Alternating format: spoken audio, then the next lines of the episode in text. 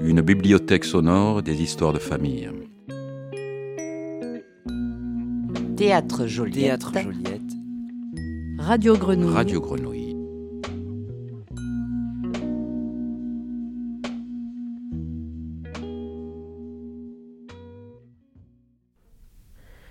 Moi, je suis née en Algérie, j'y ai vécu jusqu'à l'âge de 19 ans.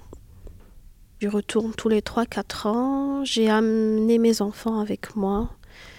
On a eu du mal à reconnaître le lieu.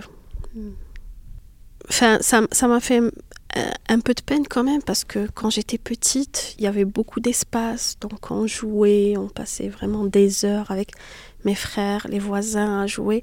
Et là, je me rendais compte que déjà, bah, les enfants d'aujourd'hui, surtout là-bas, il n'y avait aucun espace pour, euh, pour jouer. euh, et mes enfants, je leur racontais que pour moi, quand j'allais jouer avec mes, mes frères, euh, avec les voisins, on imaginait qu'il y avait des collines, des forêts, et là, il n'y avait que des bâtisses collées les unes aux autres. Donc, j'avais l'impression que c'était une partie de mon enfance qui était polluée.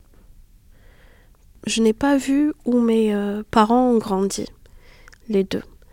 Et du coup, euh, bah, je voulais moi plutôt leur transmettre ça à mes enfants, qu'ils voient, qu'ils imaginent l'enfant que j'étais, qu'ils voient où j'ai évolué. euh, mais il y a quand même des récits. Donc je pense que les enfants ont assez d'imagination pour pallier à ça.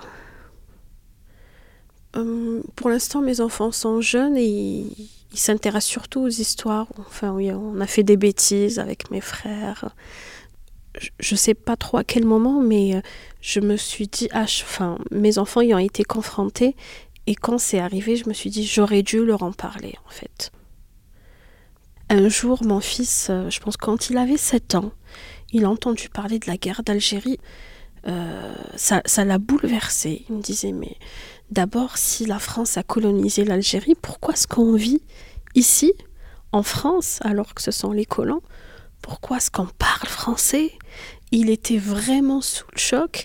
Et je me suis dit, euh, j'aurais dû lui en parler un peu avant, plutôt que qu'il reçoive ça en, pleine figure. Donc, euh, moi, ce que je dis à mes enfants, c'est que il n'y a aucune bonne guerre, aucune qui en vaille le coup, et que derrière toutes les guerres, il y a des intérêts économiques.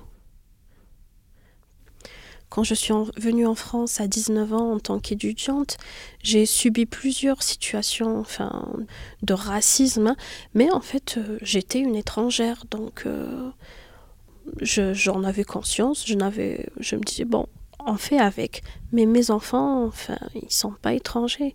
Ils sont français et ils doivent pas attendre euh, que les autres approuvent ou ils ne doivent pas renoncer, que ce soit à leur langue maternelle, aux traditions, enfin, tout ce qui, tout ce qui fait enfin, leur identité. euh, Il y, a- tellement de choses qui font ce qu'on est. Même si euh, je vois que ma fille, quand elle va très attachée à l'Algérie, mais quand elle va en Algérie, elle me dit qu'elle se sent pas pleinement algérienne là-bas. Et en France, pareil, elle me dit je ne me sens pas pleinement. Mais bon, je lui dis tu as les outils nécessaires pour te construire et voilà, tu es euh, tu es composé d'un peu tout ça quoi. Et puis euh, donc euh, bah, c'était pareil que je nage pas très bien et euh, mon cousin s'est noyé en essayant de porter secours à son meilleur ami. Donc ça m'avait beaucoup marqué. Plutôt que d'apprendre à mes enfants à mal nager, je les ai très tôt inscrits à des cours de natation. Donc euh, voilà, je me dis, c'est aussi savoir quand intervenir ou pas. Et ça se limitera peut-être pas à la nage, mais dans la vie aussi. L'aîné a tendance à vouloir aider les gens à tout prix. Et des fois, je, me dis qu'on peut se perdre en essayant de... Donc savoir aussi dans la vie quand s'arrêter, savoir demander de l'aide et pas se perdre soi-même. Donc euh, je pense que la natation, ça fixe vraiment les choses, hein, les limites de soi et, et pour les autres aussi. Une bibliothèque sonore d'histoire de famille Série radiophonique du Théâtre Joliette et Radio Grenouille, par Linda Blanchet. et Léna Rivière.